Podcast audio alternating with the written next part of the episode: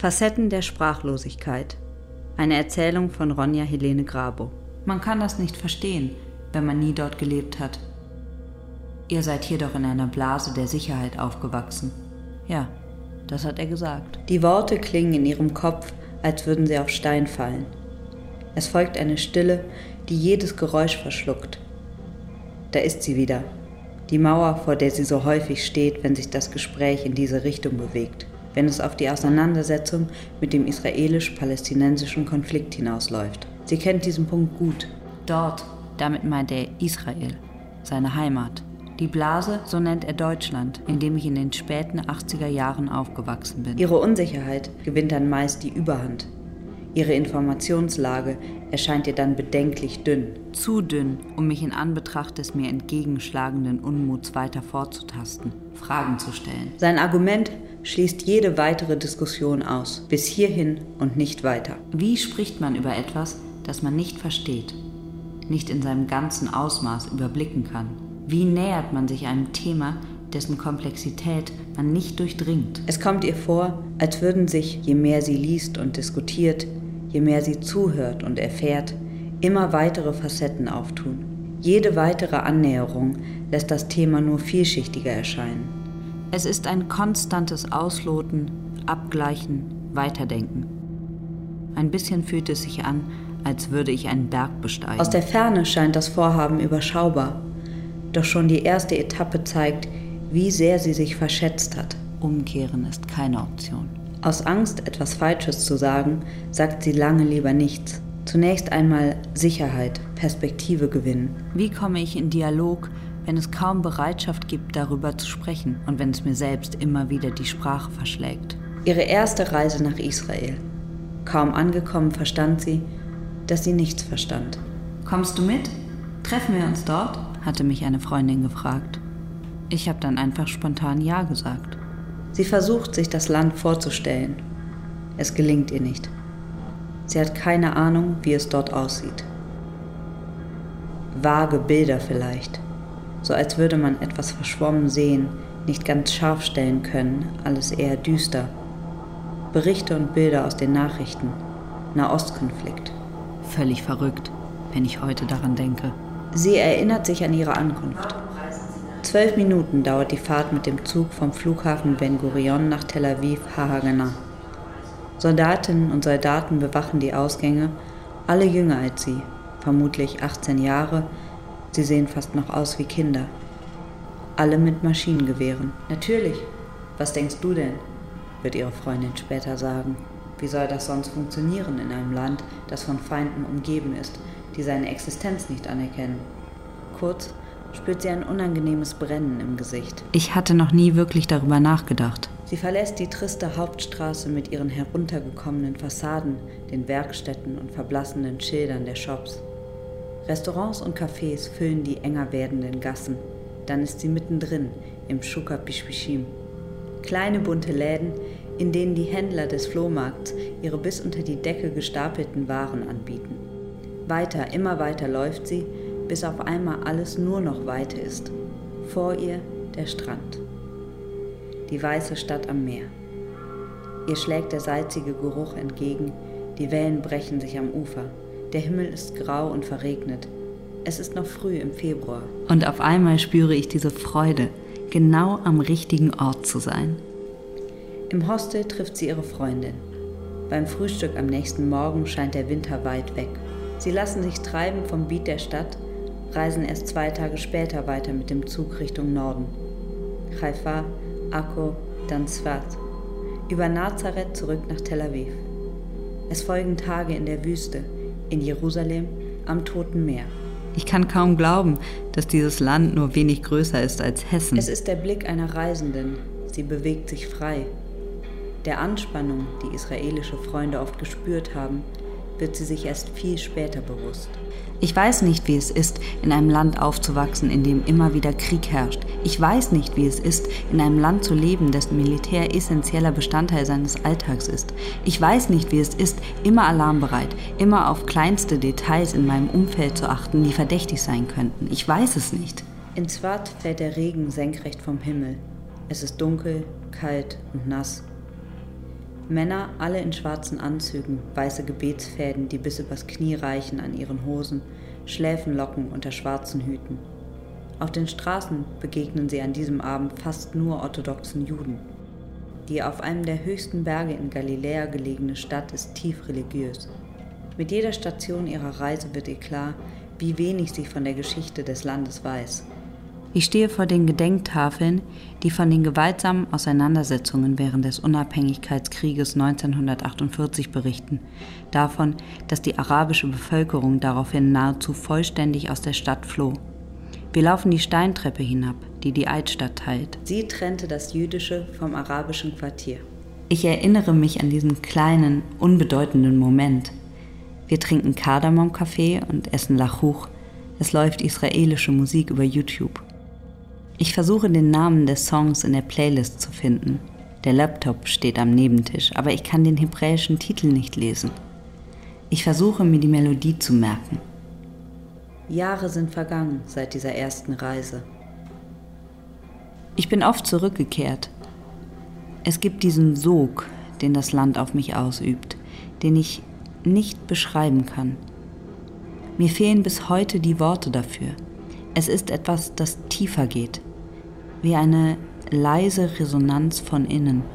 Ich kann es mir selbst nicht ganz erklären. Vielleicht gibt es eine Verbindung, eine gegenseitige Anziehung. Es war an diesem Abend. Es regnet so stark, dass ich in der kleinen Bar in Kreuzberg festsitze. Anstatt weiterzuziehen, bleiben fast alle Gäste die ganze Nacht. Wir sitzen beide an der Bar. Er hatte früher am Abend ein Date, ich bin eigentlich noch in einer Beziehung, die gerade auseinanderbricht. Wir sprechen auf Englisch miteinander, ich glaube, wir sind die Letzten. Man muss uns rausschmeißen. Draußen auf der Straße vertreibt die Dämmerung schon langsam die Nacht. Er ist der erste Israeli, den ich in Berlin kennenlerne. Lustig, so kurz nach dieser Reise. Ich erinnere mich an den Song, den ich in Zwat gehört hatte. Ich will wissen, ob er ihn kennt, summe ihn so gut es geht vor. Unser zwischenmenschliches Shazam funktioniert nicht. Ich habe keine Ahnung, ob ich mich überhaupt noch in der Nähe der ursprünglichen Melodie bewege. Die Beziehung hat ihre Auseinandersetzung mit Israel verstärkt. Unser Zusammensein fühlt sich für mich selbstverständlich an. Nur eins ist fast immer schwierig. Sobald es um Politik geht, sind die Gespräche schnell zu Ende. In einem Buchladen nicht weit von der ehemaligen jüdischen Mädchenschule in Berlin fällt ihr Blick auf das Cover eines Buches. Sweet Occupation von Lizzie Doron. Eine jüdisch-israelische Autorin führt Gespräche mit palästinensischen und israelischen Friedenskämpfern und setzt sich in diesen mit der Politik im Nahen Osten, mit Israels Besatzungspolitik in palästinensischen Gebieten auseinander. Ein zufälliger Fund.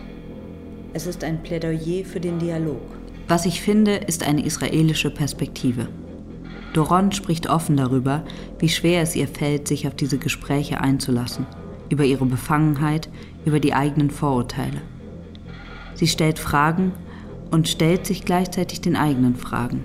Es sind Gespräche, die in Israel oft tabu sind. Die Bewegung der Combatants for Peace wurde von Israelis und Palästinensern gegründet, die sich gemeinsam in Form von gewaltlosem Widerstand für eine friedliche Lösung des Nahostkonflikts einsetzen. Auf beiden Seiten gelten sie vielen als Verräter oder Terroristen. Auf beiden Seiten stehen Menschen mit Sorgen und Ängsten, Menschen, die Kinder und Angehörige verloren haben. Es ist eine Reflexion, die für Doron schwer auszuhalten ist, die sie immer wieder Überwindung kostet Sie selbst verlor geliebte Menschen durch palästinensische Attentate. Das zutiefst menschliche Bedürfnis, eine Heimat zu haben, die ein sicherer Ort ist, an dem man nicht verfolgt wird, trifft auch die Schwierigkeit anzuerkennen, dass auf der Gegenseite auch Verlust, Verfolgung und Gewalt stehen. Es sind Wahrheiten, die bis heute provozieren. Ich suche online nach einer hebräischen Ausgabe des Buches und finde keine. Ich möchte mich mit meinem Mann austauschen, hören, wie er darüber denkt. Doron, selbst Tochter einer Überlebenden der Shoah, setzte sich in ihren Büchern häufig mit dem Holocaust und ihrer Familiengeschichte auseinander. Seitdem sie über den israelisch-palästinensischen Konflikt schreibt, werden ihre Bücher in Israel nicht mehr verlegt. Der Dialog findet hier statt, nicht in Israel. Manchmal scheint es ihr, als würden die Gespräche, die sie mit Freunden in diesem Kontext führt, aneinander anknüpfen, als würden sie sich fortsetzen, einen Teppich weben aus den unterschiedlichen Aspekten dieser komplexen Auseinandersetzung, vielleicht etwas uneben, aber doch immer irgendwie miteinander verbunden. Weißt du, wie oft mich Leute fragen, wo ich wirklich herkomme? fragt mich ein Freund, während wir an der Spree sitzen. Wieso denkt eigentlich jeder, dass Israel sein fucking Business ist? fragt er mich, während er mit zusammengekniffenen Augen aufs Wasser schaut. Ich warte, bis er weiterspricht. Was ist denn mit dem Rest, der in der Welt gerade passiert? Mit den Katastrophen, korrupten Regierungen, Kriegen und Verletzungen von Menschenrechten. Es ist die Art des Gesprächs, die ihn stört. Das habe nichts mit wirklichem Interesse zu tun. Ich war mit denen ja nicht in einem super Gespräch, das sich dann in diese Richtung entwickelt hat, sagte zu ihr und fügte hinzu. Es ist, als ob mir jemand erzählt, er oder sie komme aus Italien und ich sage dann sofort, oh na klar, Pizza. Übrigens, die sollte man besser in der Pfanne backen. Während sie zwischen den Menschen am Ufer entlang schlendern, fragt er, was sie gerade liest. Sie erzählt ihm von Lizzie Doron, von ihrem Wunsch, mit jemandem aus Israel darüber zu sprechen. Leih mir das Buch, ich lese es und spreche mit dir darüber, sagt er. Ich erinnere mich an unser Gespräch, als er mich wenige Wochen später zu Hause besucht, suche das Buch raus und lege es auf den Esstisch. Aber er sagt nur, nein, danke, aber nein, danke. Zurück in Israel fährt sie mit ihrem Mann im Auto durch die größte Wüstenstadt des Landes. Er erzählt ihr von der Geschichte der Stadt. Die Bilder, die am Fenster vorbeiziehen, mischen sich mit Erzählungen aus seiner Kindheit. Er erzählt mir von der Vertreibung der Araber, der Wiederbesiedelung der Stadt durch jüdische Immigranten. Ich erinnere mich an dieses Gespräch und kann es doch nicht mehr genau rekonstruieren. Kam er wirklich von sich aus darauf zu sprechen? Ich recherchiere die Geschichte der Stadt online und bin verunsichert. Was sich in aller Klarheit in mein Gedächtnis gebrannt hat, ist ein seltener Moment, in dem es fast zu einem Dialog zwischen uns kommt. Wie siehst du das? frage ich ihn leise. Und schon die vorsichtige Frage fällt mir schwer. Er antwortet nicht. Ich sehe, dass es ihn beschäftigt.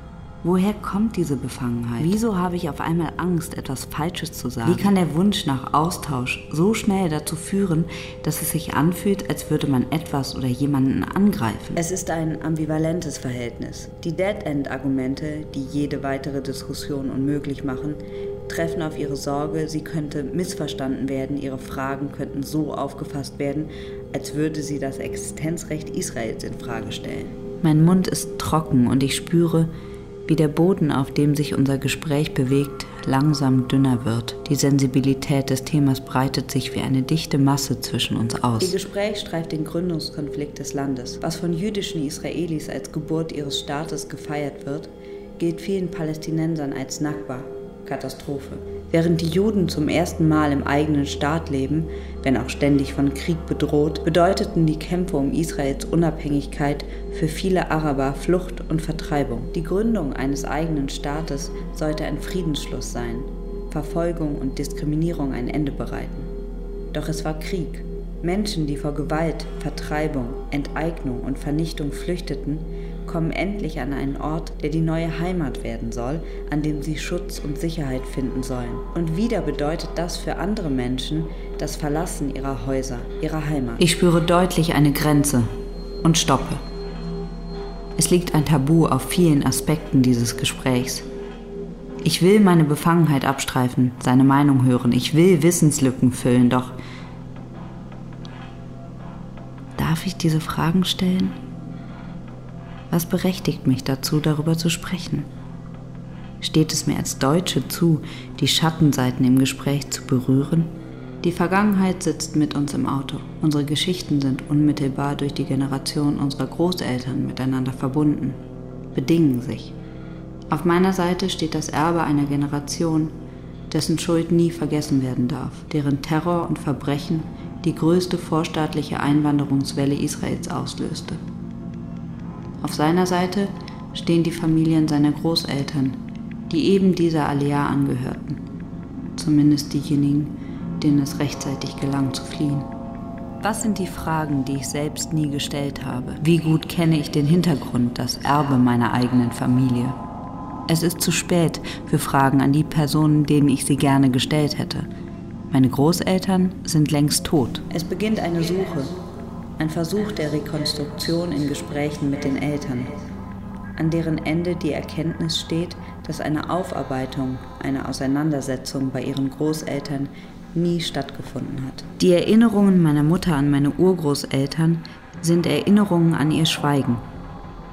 Der Urgroßvater kehrte nach dem Ersten Weltkrieg erst spät aus französischer Gefangenschaft zurück. So wie er bei ihnen wohnte, habe er gleichzeitig in seinem Schweigen gewohnt.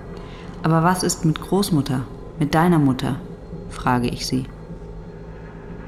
Die Geschichte ihrer Großmutter während des Krieges ist ebenfalls eine Geschichte der Flucht. Es sind die wenigen Erlebnisse, die sie mit ihnen teilte. Sie war selbst fast noch ein Kind, als der Krieg begann. Die Familie wurde mehrfach ausgebombt. Sie zogen quer durch Deutschland, suchten Unterschlupf bei Bekannten und Verwandten. Wäre es da nicht leichter gewesen, sich später davon zu distanzieren? frage ich meine Mutter.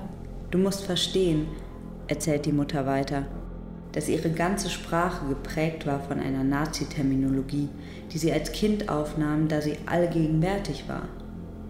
Sie verstand meine Scham nicht, wenn sie von ihrer Zeit im Jungmädelbund erzählte. Das war für sie einfach ein Teil ihrer Kindheit. Vielleicht war es gerade deshalb noch schwerer, die Dinge wieder loszuwerden. George Steiner schreibt 1969, es gibt Realitäten, die zu groß sind für Hass oder Vergebung. Nur eins darf man nicht zulassen, das Vergessen. Dialog zwischen Deutschen und Juden ist für ihn zu diesem Zeitpunkt noch ein leichtfertiger Ausdruck. Viel zu früh sei es dafür. Vielleicht, so schreibt er weiter, sollten Juden und Deutsche nicht miteinander sprechen, sondern jeder mit sich selbst, so klar und unerbittlich wie möglich. Dann wird der andere zuhören und in diesem Hinhören ereignet sich vielleicht aufs Neue das Wunder eines lebendigen Echos. Nichts ist statisch. Nichts ist statisch. Alles ist Bewegung, Alles ist Bewegung. Auch, wenn es unveränderlich scheint. auch wenn es unveränderlich scheint. Die Zeitzeugen werden immer weniger. In ein paar Jahren wird niemand mehr leben, der Zeugnis von diesem dunklen Abschnitt in unserer gemeinsamen Geschichte ablegen kann. Vielleicht, ist es also gerade jetzt umso wichtiger, miteinander zu sprechen? Auch wenn sich deutsch-israelische Paarbeziehungen heute wieder selbstverständlich anfühlen können, zeigt sich vielleicht auch in der Schwierigkeit, über bestimmte Dinge zu sprechen, wie frisch und verletzlich diese Normalität manchmal noch ist. Der Blick auf unsere geteilte Geschichte, die Generation unserer Großeltern zeigt, dass es diese Normalität noch nicht lange gibt. Es zeigt, wie viel sich in wenigen Jahrzehnten verändern kann. Vielleicht geht es darum, wie ich Fragen stelle, darum weiter den Dialog zu suchen und um ein Aushalten der Momente der Befangenheit. Facetten der Sprachlosigkeit. Eine Erzählung von Ronja Helene Grabo. Mit Silvana Seddich. Musik Florentin Berger-Monit und Johannes Wernicke. Regie Henry Hüster. Deutschlandfunk Kultur 2021.